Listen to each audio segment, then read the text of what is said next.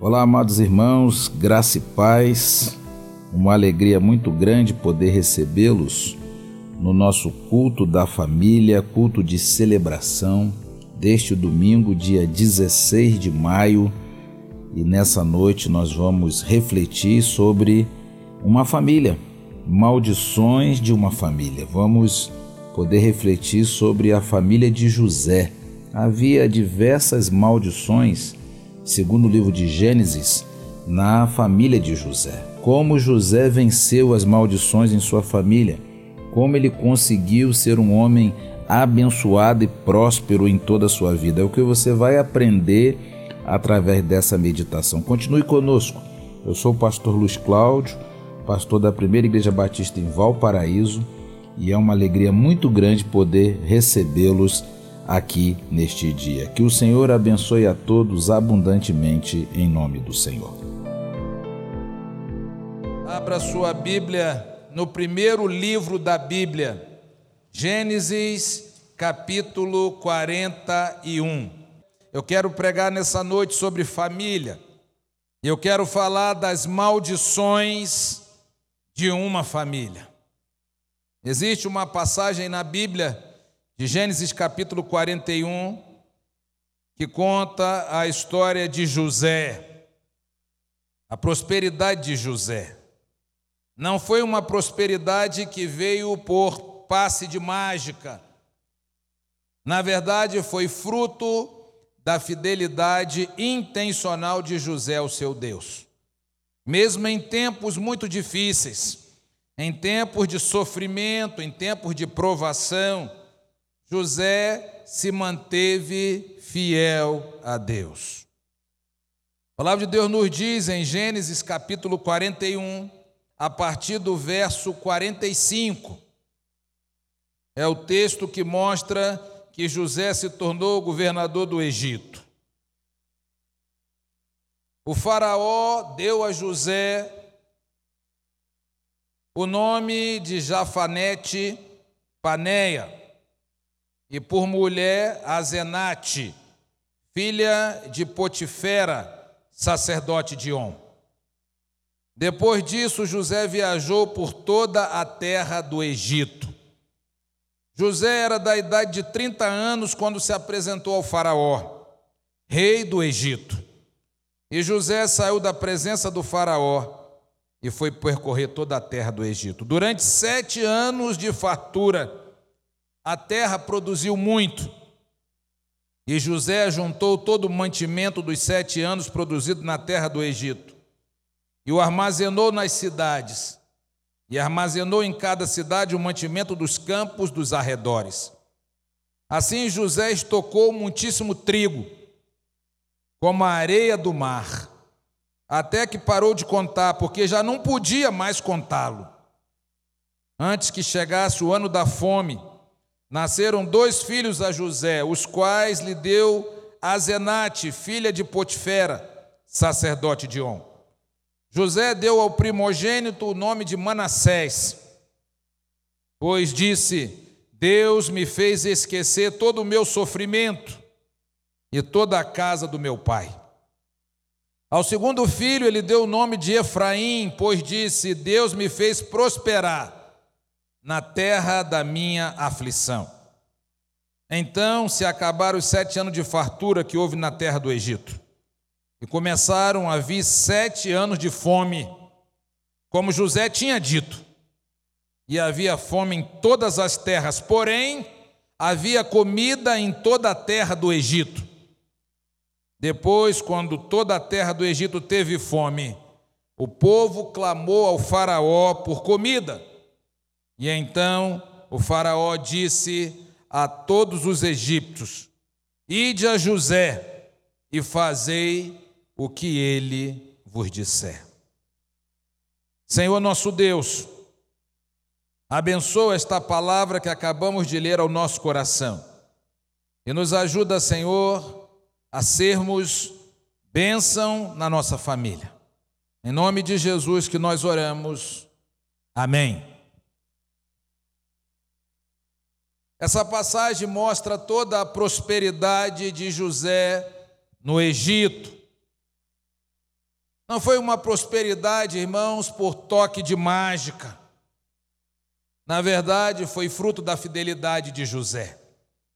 E José foi um homem incondicionalmente fiel a Deus. Ele foi fiel a Deus na fartura, mas ele foi fiel a Deus também na escassez, no sofrimento, nas provações, e nós vamos ver algumas provações aqui que José passou. Em nenhuma delas afastou José de Deus. Eu quero convidar os irmãos que estão aí na porta para entrar. Entrem aqui, irmãos, fiquem aqui pertinho da gente.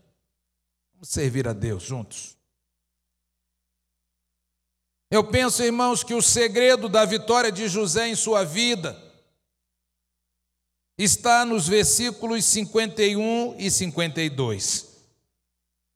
José deu ao primogênito o nome de Manassés e ele disse: Porque Deus me fez esquecer todo o meu sofrimento, o sofrimento da casa do meu pai. E ele deu um segundo filho o nome de Efraim, ele disse: Deus me fez prosperar na terra do meu sofrimento. José esqueceu as dores que foi provocado pela sua família.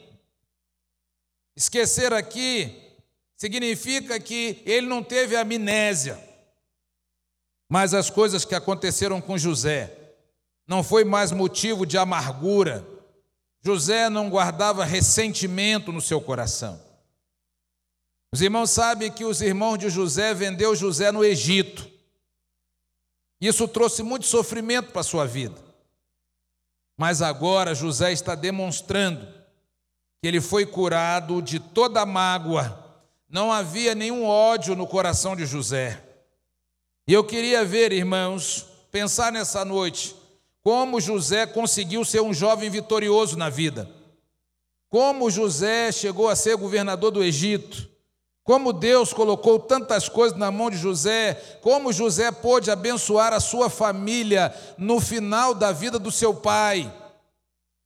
A história de José é uma prova de que a gente pode, no meio do caminho, errar, no meio do caminho, fazer alguma coisa errada, no meio do caminho, se perder, mas a gente pode se achar no final da vida. O Deus que nós servimos é o Deus da segunda chance, é o Deus que restaura coisas é o Deus que nos dá outra oportunidade. José nasceu numa família cheia de maldições. Eu não sei você, mas eu também nasci numa família cheia de maldições, uma família religiosa, uma família que, apesar de muito religiosa, não conhecia Jesus, não conhecia Deus, praticava muitas práticas religiosas que mais fazia mal para minha família do que bem. E nós achávamos que por causa daquilo nós estávamos perto de Deus e não estávamos. As nossas igrejas ditas evangélicas também, tem muita gente que, apesar de estar nas igrejas, não pertencem a Deus. Pessoas religiosas, pessoas que, apesar de aparência de santidade, vivem uma vida é, desviada, uma vida diferente daquilo que a palavra de Deus ensina. E a vida de José era assim. Na família de José tinha de tudo. Na família de José tinha várias coisas que nós vamos ver hoje, e por isso a família de José estava debaixo da maldição. Talvez a sua família é uma família que é maldita, porque tem as mesmas características que tinha a família de José. Mas nessa noite Deus quer nos ensinar a sermos bênção para a nossa família. Pastor, qual eram as maldições que tinha na família de José? Eu vou te dizer, primeira maldição que tinha na família de José. Camille, agora foi. A família de José tinha a maldição da mentira. E eu conheço muita família que se diz crente, mas o povo mente. A mentira. Meus irmãos sabem quem é o pai da mentira. O diabo é o pai da mentira. E às vezes a gente dá um jeitinho para mentir com aparência de verdade. Aonde tem mentira, tem maldição. Aonde tem mentira, tem o inimigo. Aonde tem mentira, tem o dedo do adversário. E na família de José havia muita mentira. Desde o seu bisavô Abraão, todo mundo na família de José aprendeu a mentir. Se você ler Gênesis capítulo 20, versículo 1 e 2, você vai ver Abraão mentindo a respeito da sua esposa, Se você quiser acompanhar a sua Bíblia, Abraão nega que Sara seja sua mulher. É, é, Gênesis 20, versículo 1 e 2. Versículo 2: Como Abraão tinha dito a respeito de Sara, sua mulher, ele disse: Ela é minha irmã. Abimeleque, rei de Gerá, mandou trazê-la e a tomou.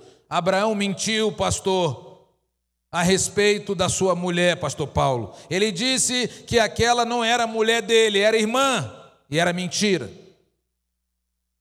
Isaac também mentiu da mesma maneira. Se você ler Gênesis capítulo 26, e você vai ver na história da família de José. Gênesis capítulo 26, versículos 6 e 7, a palavra de Deus diz assim: Então os homens perguntaram acerca da sua mulher, e ele respondeu: Ela é minha irmã. Porque temia dizer, é minha mulher, para que dizia ele os homens desse lugar: Não me matem por causa de Rebeca, porque ela era muito atraente. Então Isaac também mentiu.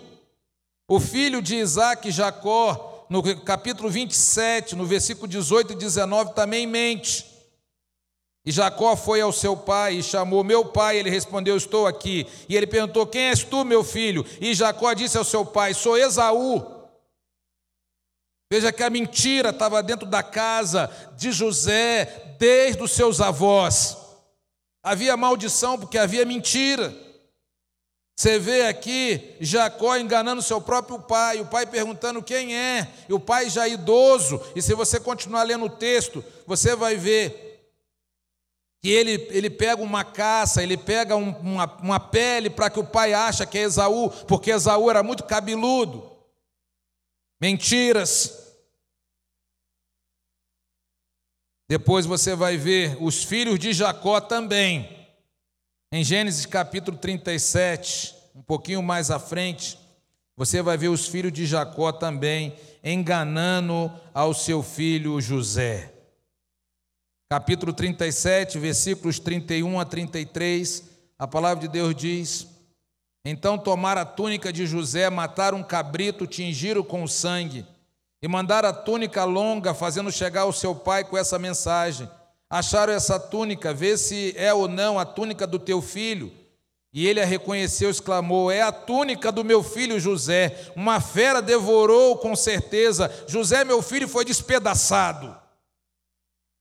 E os irmãos de José continuaram mentindo para o pai. Observe, irmãos, que havia uma cultura maligna de mentira naquela família. A mentira do avô, a mentira do pai, a mentira do filho, a mentira do neto veio destruindo aquela família. Na verdade, irmãos, a mentira destrói uma família. E aprenda uma coisa, olhe para mim, só os covardes mentem. Geralmente quem é muito covarde é mentiroso. Eu ensino meu filho Davi sempre, principalmente quando são crianças, às vezes eles sabem que a verdade vai trazer algum tipo de punição. Eles querem escolher o caminho da mentira. Eu sempre digo: não faça isso. O diabo é o pai da mentira, meu filho. Fale sempre a verdade. Doa que doer. Diga a verdade. É interessante que o nosso próprio Jesus, é, no conceito de quem ele é, ele disse: Eu sou o caminho, eu sou a verdade eu sou a vida. Veja que Jesus nos ensina que não há mentira. Jesus nunca mentiu e só os covardes mentem. Muitos problemas que enfrentamos, eles podem ser vencidos quando somos honestos, quando somos transparentes. Se nós formos honestos e transparentes, nós vamos ser referenciais no nosso lar. Às vezes em reuniões de liderança com a igreja, às vezes é, com a tesouraria da igreja, com a administração da igreja, a gente se envergonha eu já tive tesoureiro na igreja, é, irmãos bons, crentes, que resolveram se tornar tesoureiros da igreja e falaram, pastor, eu não acredito nisso. Falei, mas o que, que é, meu irmão? Pastor, mas aquele irmão é tão abastado, eu não vejo ele na lista da igreja. E ele trabalha, e ele fala na igreja, e ele quer decidir as coisas na igreja, e ele briga se a igreja pintar a parede de outra cor, mas ele não ajuda a igreja dele com nada. Mentira. A mentira é uma peste. A mentira acaba com a igreja, a mentira acaba acaba com família, a mentira acaba com tudo, acaba com o país. Nós estamos vendo hoje, irmãos, os políticos, toda vez que tem algum tipo, tem um monte de mentira, um chama o outro de mentiroso, as pessoas dizem o que não diz, é uma confusão. Porque estão debaixo da maldição da mentira. Muitos problemas vão ser enfrentados e vencidos na nossa família quando houver honestidade e transparência, porque honestidade e transparência é referência no nosso lar. O problema é que é fácil contar uma mentira, eu digo isso sempre para o meu filho, mas não é fácil contar apenas uma. Se você aprender a mentir, se você contar uma, você vai contar várias. Hoje é filhos que enganam pais, diz que estão num lugar e está em outro. Pais que enganam seus filhos. Essa é uma cultura maligna. Se você for um pai mentiroso, naturalmente uma mãe mentirosa, daqui a pouco seus filhos vão fazer a mesma coisa que você está fazendo, porque eles estão vendo em casa. E vai gerando nos nossos filhos personalidades inseguras e personalidades desonestas. Gente insegura não tem coragem de falar a verdade, está sempre dando volta. Por isso que só os covardes mentem. Havia a maldição da mentira na casa de José, mas havia também, irmãos, a maldição da inveja na casa de José. O pai de José, Jacó, ele invejou a primogenitura do seu irmão Esaú. Depois, os filhos de Jacó, irmão de José, invejaram tanto José a ponto de vender José como escravo. Você fica imaginando, irmãos, você pegar o seu irmão e você vender o seu irmão. Houve todo um conluio, toda uma organização dos irmãos para parecer que José estava morto, para julgar José na cova, para vender José. Havia todo um contexto. Irmãos, eu vejo crentes montando o contexto para mentir, para pecar. Conversando um dia com um grande líder, ele falando para mim, rapaz caiu do lugar mais alto, despencou. Ele disse para mim: Eu brinquei com o pecado. Eu achei que não ia acontecer comigo. Eu, crente, adulterando, crente, eu entrava num postíbulo, crente, eu entrava num motel, crente, fazia coisas erradas, e toda vez que eu estava naquele lugar, Deus falava comigo. Toda vez que eu estava fazendo alguma coisa errada, o Espírito Santo me confrontava, porque quem é crente é assim, irmãos. Se você é crente, está sentado no banco da igreja, seu pastor está pregando sobre pecado, se tem um pecado na sua vida, você sente. Se você é crente, a sua igreja está falando sobre missões e você não dá oferta de missões, aquilo te incomoda, porque você é crente. Quem não é crente não está nem aí, irmãos sente nada, vai e volta, faz as mesmas coisas, só pensa em si e morre de inveja de quem faz coisa certa. Tem um menino aqui na igreja, ele é muito abençoado, ele cuida muito de mim. Tem algumas pessoas que sabem quem é.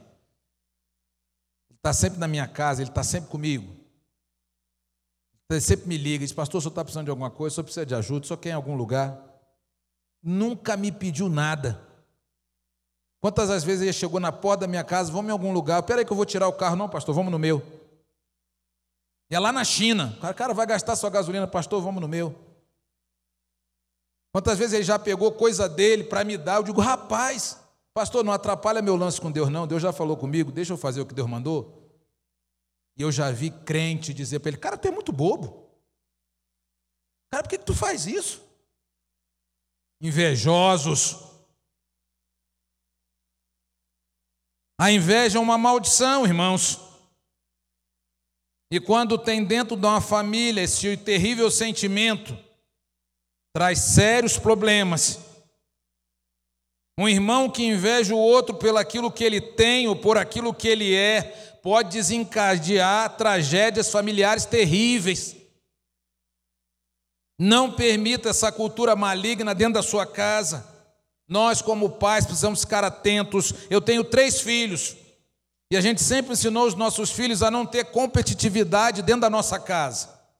Todos os três são amados do mesmo jeito. Nós não queremos proporções de inveja agressiva na nossa casa. Sempre dizemos isso para o Davi, né? A gente, o nosso sonho era ter um filho menino.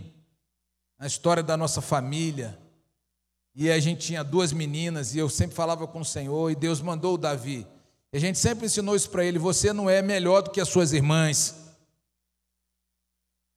O ciúme, irmãos, pode gerar atitude desonesta nos nossos filhos.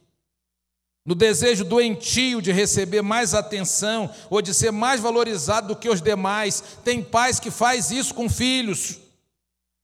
São as famosas armações que as crianças aprontam umas com as outras. No começo pode ser algo muito inocente, é um ciúminho, uma coisa, às vezes um cuidado mais especial que um pai dá para um e para outra.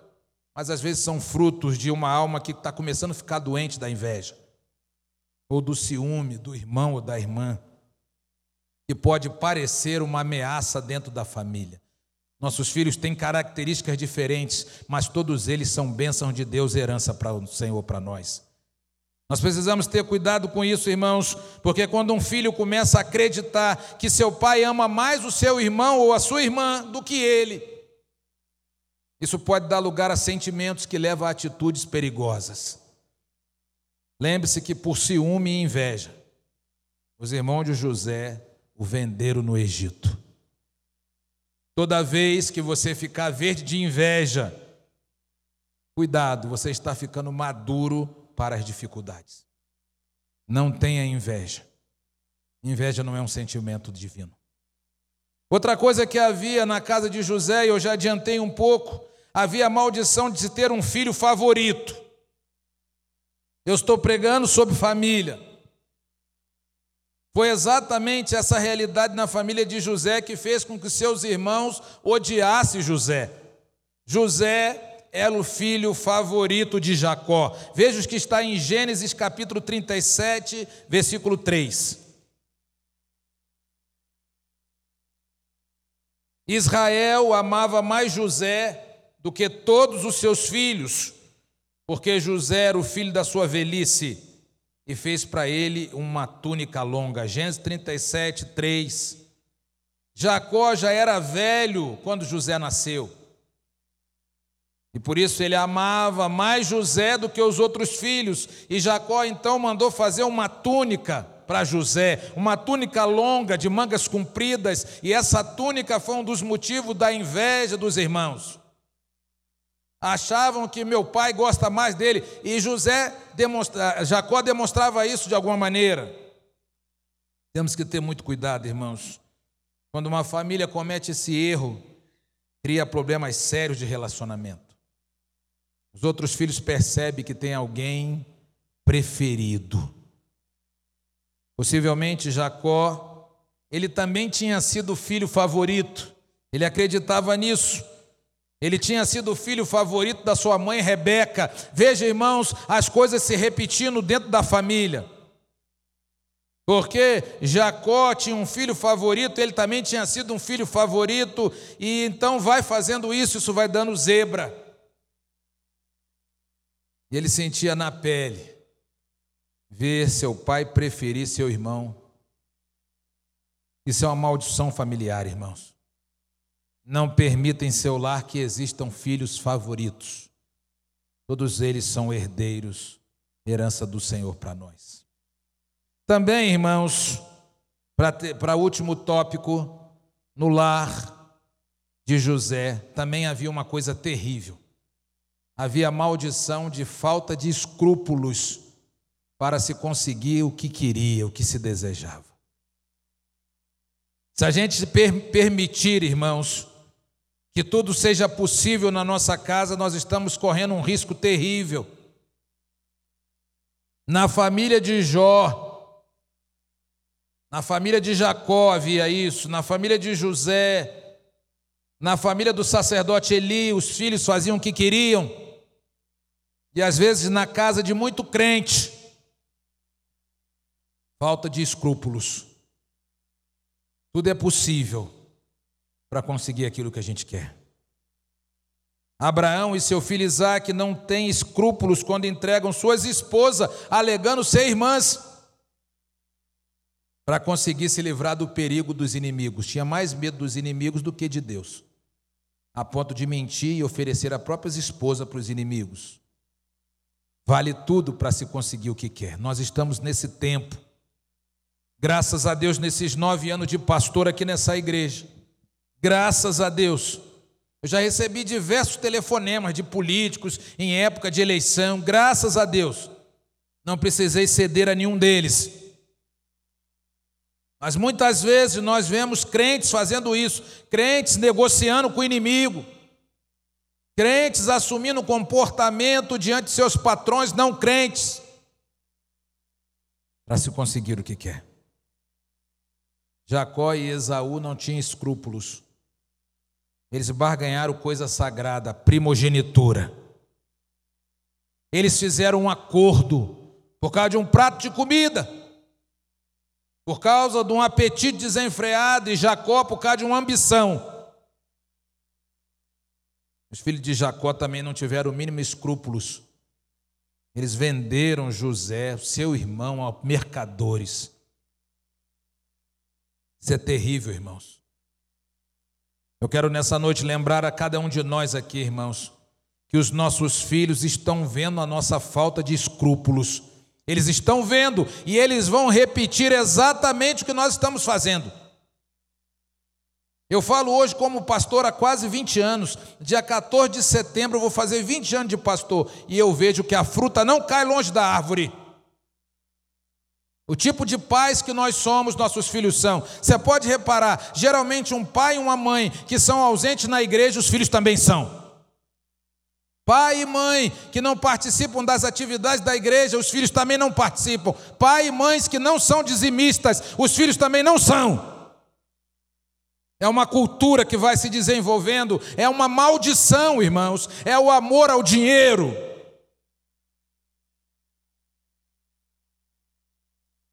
Pelo exemplo, o pai que é honesto no trabalho e o filho vê.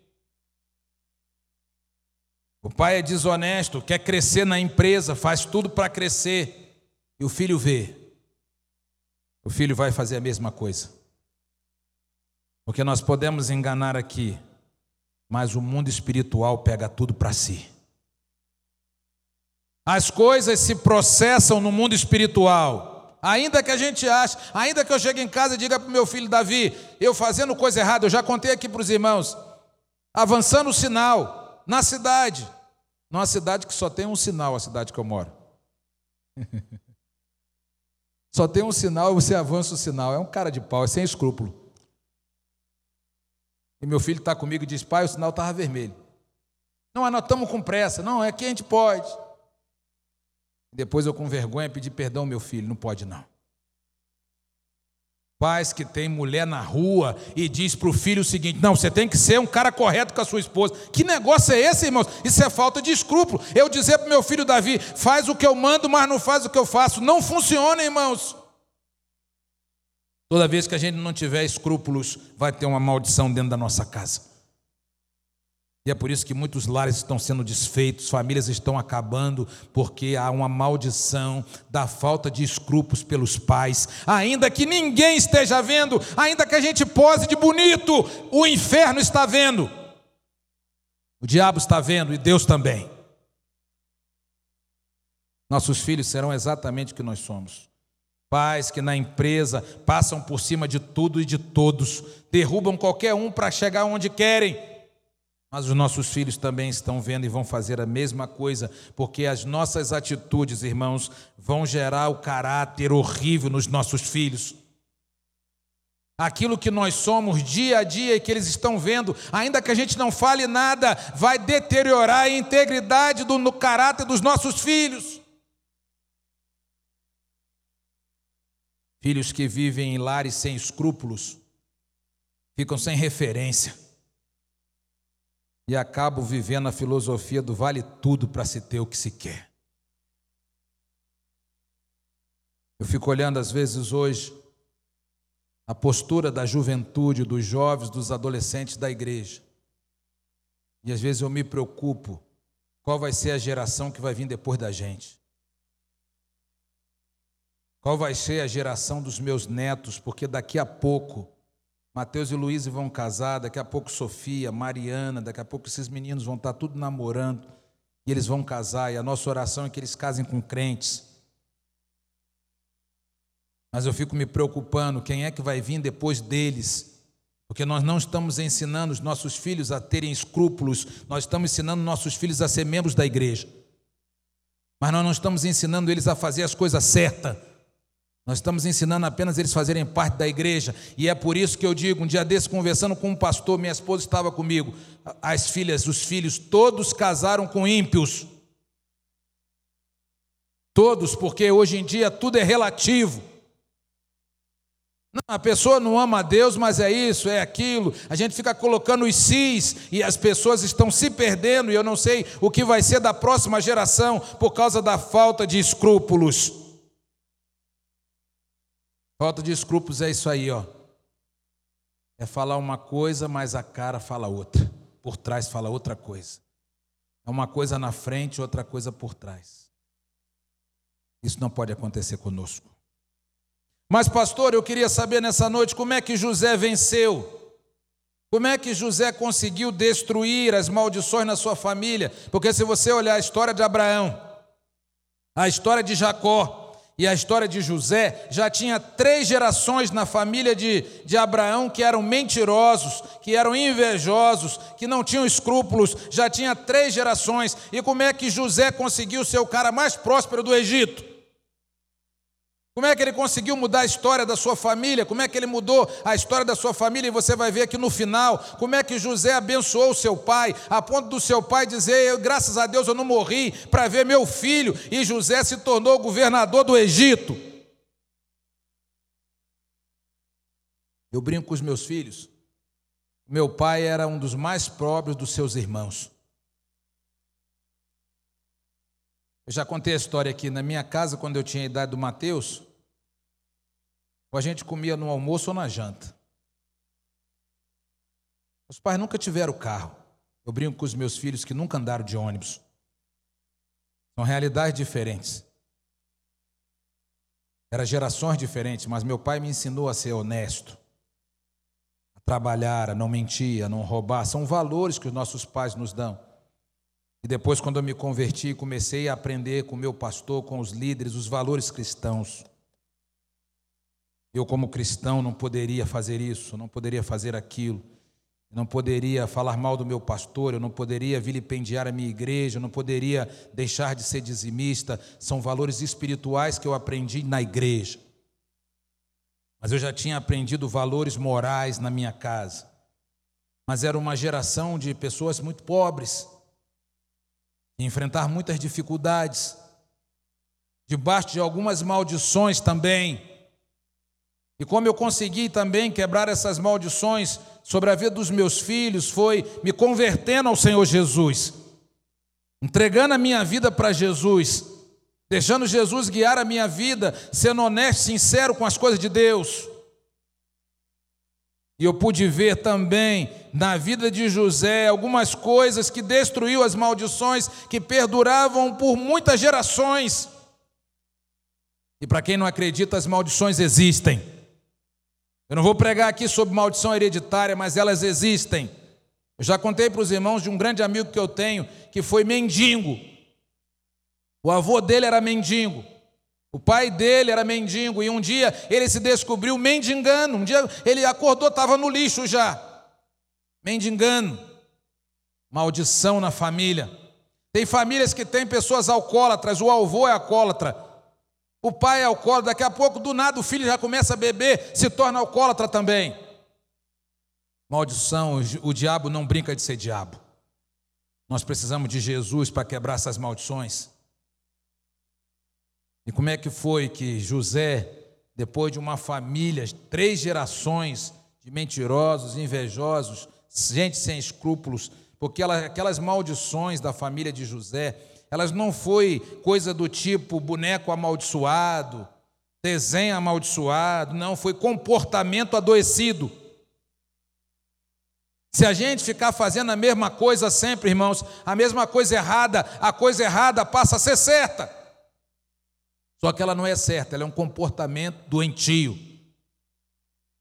Tem gente que está na igreja a vida toda, mas ainda fuma escondido. Se você faz qualquer coisa, e se um crente da igreja ou seu pastor chegar na sua casa tem que esconder, é pecado. Se você não precisa esconder, então não é pecado. Crentes que bebem escondido. Não, eu não acho que é problema pecar, mas ele não tem coragem de beber na igreja. Eu acho que tomar uma cervejinha no almoço ou tomar um vinhozinho só para abrir o apetite não faz mal. Mas você faz isso na frente do seu pastor? Não. Por que você não faz vergonha? Porque é pecado. Isso as coisas vão trazendo maldições, comportamentos adoecidos, comportamentos egoístas, o camarada que é quizumbeiro com o vizinho. Isso traz maldições, comportamentos desonestos, recebeu um troco a mais e guarda. E ainda diz assim: não fui eu que pedi, de repente Deus está me abençoando. Isso é coisa do cão. Não pode ser de Deus. O cara recebe o que não é dele, ainda bota na conta de Deus. Vai lá e devolve. Isso é o comportamento de um crente. Mas tem muito crente desonesto. Eu às vezes fico me perguntando se é crente. Comportamento desonesto parentes de José tinham comportamentos desonestos, irmãos doentes, egoístas, aqueles cidadãos ainda que pareciam ser filhos de Deus, desenvolveram no seu caráter e passaram para os filhos e para os netos. Em lares assim, irmãos, é que surgem os marginais, os viciados, os promíscuos, Gente desonesto, porque o diabo sabe que ele tem todo o tempo do mundo, então ele vai devagarinho. O cara rouba no imposto de renda, o cara mente, o cara faz um monte de coisa, mas o nome disso no Brasil chama esperteza, o que a Bíblia chama de pecado. Vai fazer um negócio, vende um negócio por um valor que vale mais do que ele não vale. Pecado. Mas então, irmãos, como é que José venceu e destruiu as maldições na sua família? Primeiro, José buscou a Deus para a quebra dessas maldições.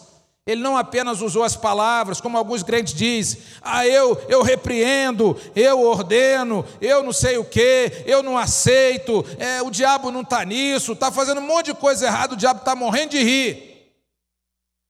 Não, José ele buscou a Deus. Veja o que diz Gênesis 41, 51. Ele disse: Deus me fez esquecer todo o meu sofrimento, toda a casa do meu pai. Veja que José está dizendo: foi Deus quem me abençoou. Foi Deus quem me fez esquecer, foi Deus quem pagou, apagou as feridas da minha alma, foi Deus que me restaurou, foi Deus que me colocou no lugar mais alto, foi Deus que me abençoou. Irmãos, nunca esqueça disso. Toda bênção, toda dádiva, todo dom perfeito vem de Deus. Quando eu vim morar em Brasília, eu trabalhava no Rio de Janeiro, já era da Marinha, e fui selecionado para servir aqui na presidência da República. A primeira vez que eu fiz uma viagem internacional, eu estava na presidência da República. O primeiro lugar que eu fui na vida foi a Moscou, na Rússia. Fiquei 26 dias lá em Moscou. E quando eu cheguei lá no Kremlin, lá em frente à estátua do Stalin, eu pude dizer: Deus, obrigado porque eu jamais imaginei que eu ia sair lá do Rio de Janeiro para estar tá aqui. Eu sei que quem me trouxe para esse trabalho, eu sei que quem me permitiu vir nessa viagem foi o Senhor. E cada lugar que eu ia, eu agradeci o Senhor. Até hoje, quando eu chego na praia, na frente da praia, eu digo, Senhor, obrigado por esse marzão. Quem me conhece sabe que eu adoro praia. Foi Deus. Precisamos aprender, irmãos, a dar crédito a Deus a glorificar a Deus, e José, ele destruiu as maldições na sua família, porque ele buscou a Deus, não foi apenas palavra, ele deu glória a Deus, ele colocou a sua vida na direção de Deus, não foi regressão hipnótica, não foi palavra de decreto, mas foi a graça restauradora que há no coração de Deus, que restaurou a família de José. Nós precisamos pedir essa graça, irmãos. Nós precisamos viver na presença de Deus, porque tem coisa que só Deus pode curar. Só Deus pode curar as feridas da alma, só Deus pode curar situações que nós enfrentamos, só Deus pode curar, às vezes, irmãos, o mal que as pessoas fazem para nós. Eu já fui vítima de pessoas. Ontem eu estava pregando lá na PIB de Cristalina, na porta do pastor Robson. Eu preguei para a igreja, eu disse: a pior coisa que tem é maldade de falsos irmãos. Para sobreviver a isso, só buscando a Deus. Irmã Silene, esposa do pastor Robson, primeiro ministério, vieram aqui se aconselhar comigo e eu orientando e orando com ele, dizendo: cuidado, cuidado com a maldade de gente boa. Mas ela falou: Mas, pastor, é isso? É possível ter gente ruim na igreja? Um monte. É triste dizer isso. Maldade de gente boa. Ontem pregando lá eu disse: Não é fácil ser pastor. Eu louvo a Deus pela igreja que eu pastorei. Eu amo a Pibival, porque é uma igreja que ora por mim. Você pode ver todo culto. Pastor Dei e pastor Antônio chegou aqui e ficaram impressionados. Ele falou: Rapaz, todo culto que tem, a igreja ora pelo pastor. Todo encontro, toda PGM, que tem, ora pelo pastor. Falei, ah, meu irmão, mas nós ensinamos isso há quantos anos? Há quantos anos que eu falo isso aqui para a igreja, irmãos? Grau de pertencimento, isso aqui é a nossa igreja. Ore pelo seu pastor, ore pela família do seu pastor, ore pelos líderes, ore pela igreja, ore pelos diáconos, porque quanto mais a gente orar, mais Deus vai abençoar a gente. José buscou a Deus. Essa noite quero encorajar você também, busque a Deus. Se você sente que tem uma maldição na sua família, busque a Deus. Peça o socorro de Deus, fale com Deus e Deus vai te ajudar. A segunda coisa que José fez para vencer, José entendeu que Deus está no controle da sua vida e que tudo que aconteceu com ele aconteceu pela permissão de Deus. E aqui eu vou fazer um parênteses aqui. Porque toda vez que a gente fala, ó, meu irmão, está sofrendo, se acalme. Você está enfrentando dificuldade, se acalme, está enfrentando dívida, se acalme. Tudo está no controle de Deus, tudo está na permissão de Deus. Só que tem coisa que não foi Deus que permitiu, não, é pecado. Deus permitiu, mas é pecado. Tem coisa que a gente que cava. Está com a vida ruim porque cava, porque procurou coisa errada, fez coisa errada, foi desonesto, fez, aí está colhendo coisa ruim. E às vezes fica perguntando, Senhor, por que está acontecendo isso comigo? É diferente da situação de José. Os irmãos se levantaram contra José sem motivo. Venderam José e Deus honrou José. Quando a gente faz as coisas certas, irmãos, ainda que a gente seja perseguido, ainda que as coisas derem errado, lá na frente Deus vai te honrar.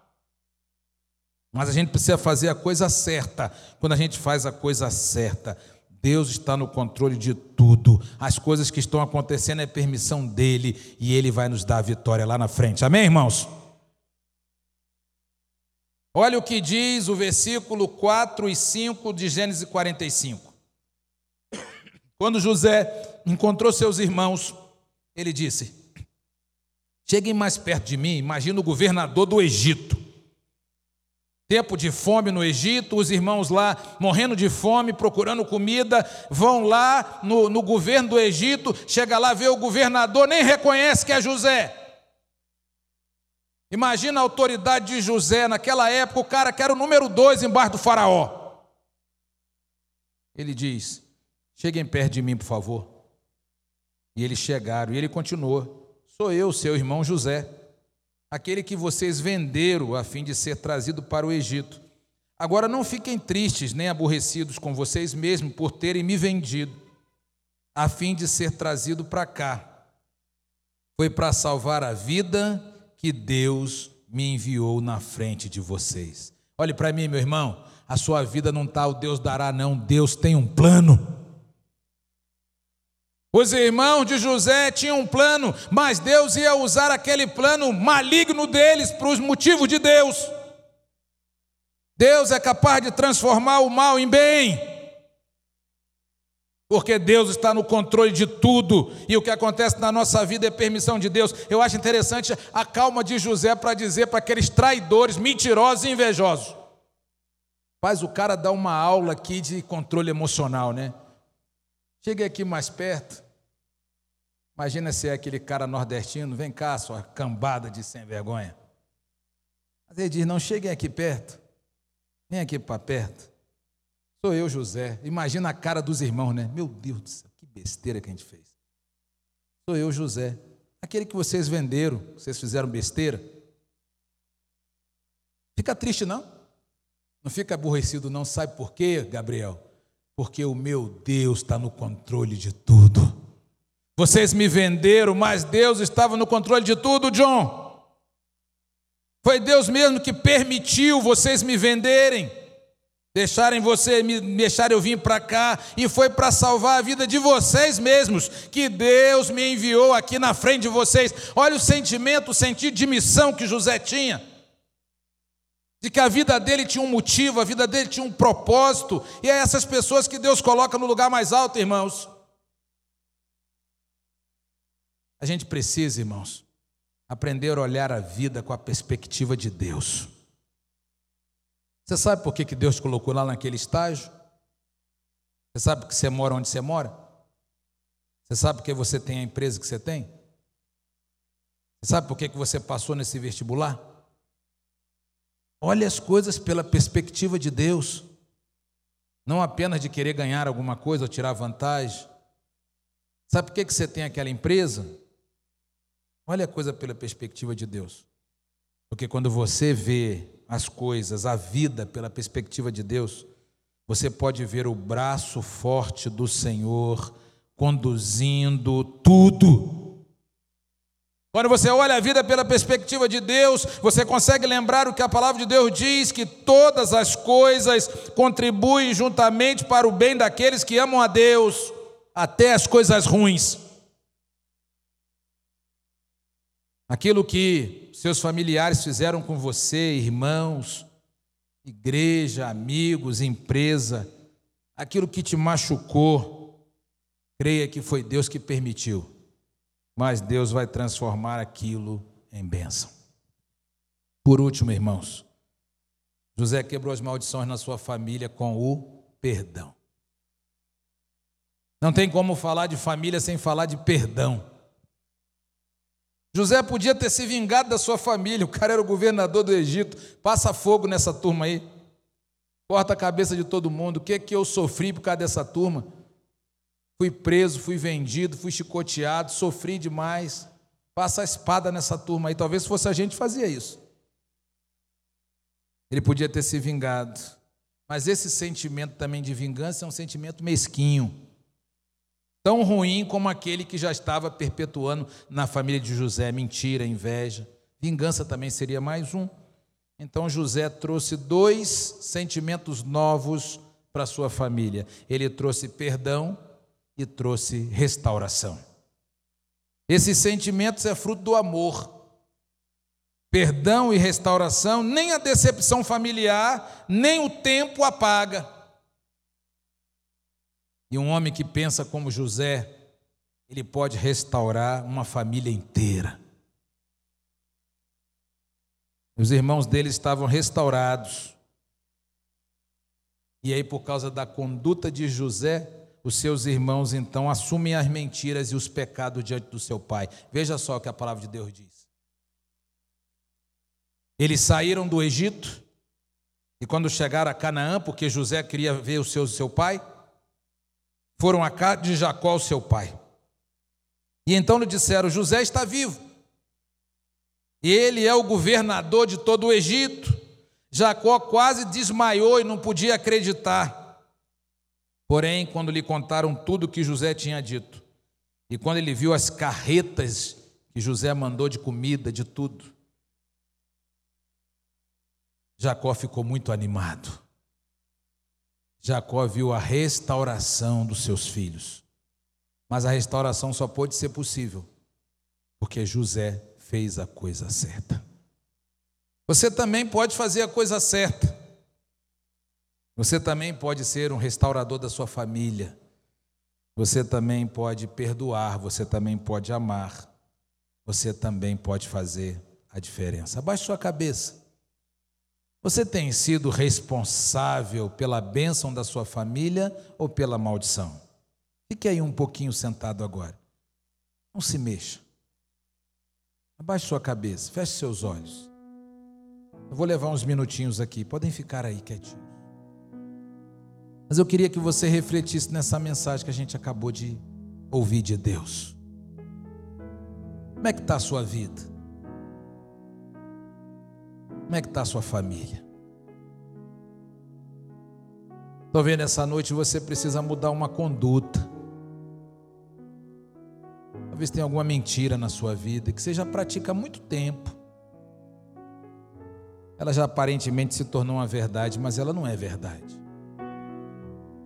E se tem uma coisa que toda vez que você ouve na sua igreja, e essa coisa te incomoda, mexe com você, é bem possível que seja o Espírito Santo querendo mudar isso em você. Permita que ele mude isso em você. Tome as atitudes diferentes a partir de hoje. Você pode ser um agente restaurador dos seus filhos, da sua família. Eu dei o testemunho aqui de um pastor onde os seus filhos todos se afastaram da igreja. E ele reconhece que foi fruto da sua conduta ao longo do tempo. Porque estar na igreja não é suficiente. Deus vai, nossos filhos vão aprender com a gente no dia a dia.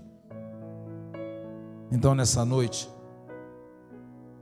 rejeite toda mentira se ela tiver na sua vida, algum qualquer mentira que for. Entregue para Deus, peça perdão a Deus, para que essa maldição seja quebrada na sua família se tem inveja, se tem disputa, se tem briga. Ore por isso também. Talvez seja a sua maneira de conduzir a sua família que está gerando isso. Talvez um filho favorito, uma situação. Mas talvez o que está trazendo o maior prejuízo à sua família é a falta de escrúpulos. Há uma maldição porque as suas atitudes têm sido erradas sua companhia, a maneira que você tem agido. E nessa noite, a noite também de você pedir ao Senhor restauração. Você quer parar de brincar com coisas sagradas, às vezes é o seu casamento, suas finanças, sua vida, o seu coração, o seu tempo a sós com Deus. Talvez você tenha feito coisas e nessa noite você quer mudar isso. Tem roubado, tem mentido, tem enganado e nessa noite você quer ter uma vida que agrade a Deus. Você quer ser referência para o seu lar. Tem muita gente que tem referência de ser boa mãe, referência de ser bom pai. Mas nós precisamos ter referência de sermos bons servos de Deus, bons filhos de Deus. Que nessa noite o Senhor nos ajude a não termos comportamentos adoecidos egoístas, desonestos, mas que você busca Deus. Nessa hora entrega o controle da sua vida a Deus. Peça a Deus para te ajudar a olhar a vida de outra perspectiva. Perdoe a quem precisa ser perdoado. Ame quem precisa ser amado. E envie restauração para quem precisa ser restaurado. Isso é difícil, mas em Cristo tudo é possível. Por isso eu quero orar com você e orar por você. Senhor, muito obrigado por essa palavra. Hoje eu senti no coração, Senhor, de não pedir ninguém para ficar em pé, para vir à frente, porque o Senhor está vendo o coração de cada um que está aqui. O Senhor está vendo a mente, o Senhor conhece as atitudes, o comportamento de quem está online também conosco. E a nossa oração nessa noite, ó Deus, é que o Senhor traga restauração, que o Senhor traga cura, que o Senhor traga mudança de comportamento, de atitude, de mente, de coração. Nós nos apresentamos ao Senhor e reconhecemos. Muitas vezes tem mentiras na nossa vida, tem situações que a gente sabe que não agrada o Senhor e nós queremos pedir perdão ao Senhor. Queremos pedir a restauração do Senhor, mas queremos pedir também que o Senhor traga restauração para aqueles também que nós ofendemos. Senhor traga restauração para o nosso lar. Que Senhor abençoe os nossos filhos. Que nós sejamos exemplos para eles, mas que eles possam também ser exemplo para essa geração. Senhor, muito obrigado pela tua palavra. Nos ensina a te servir como o Senhor merece. É a nossa oração, em nome de Jesus. Amém. Como é bom ter você aqui conosco no nosso canal do Spotify, o canal da Primeira Igreja Batista em Valparaíso, aqui na cidade do Goiás. Uma igreja abençoadora, uma igreja multiplicadora, uma igreja que tem prazer em receber novas pessoas Então visite a nossa igreja, você pode estar conosco de maneira presencial, se você mora aqui no Valparaíso ou no entorno de Brasília, mas você pode também assistir às nossas preleções, mensagens, encontros através do nosso canal no YouTube e também no nosso canal no Facebook. É um prazer muito grande tê-los aqui. Eu sou o pastor Luiz Cláudio Peçanha, pastor titular dessa igreja e peço a Deus que Deus o fortaleça e o abençoe a cada dia. Um grande abraço, fique com Deus e que Deus abençoe a todos abundantemente em nome do Senhor Jesus Cristo.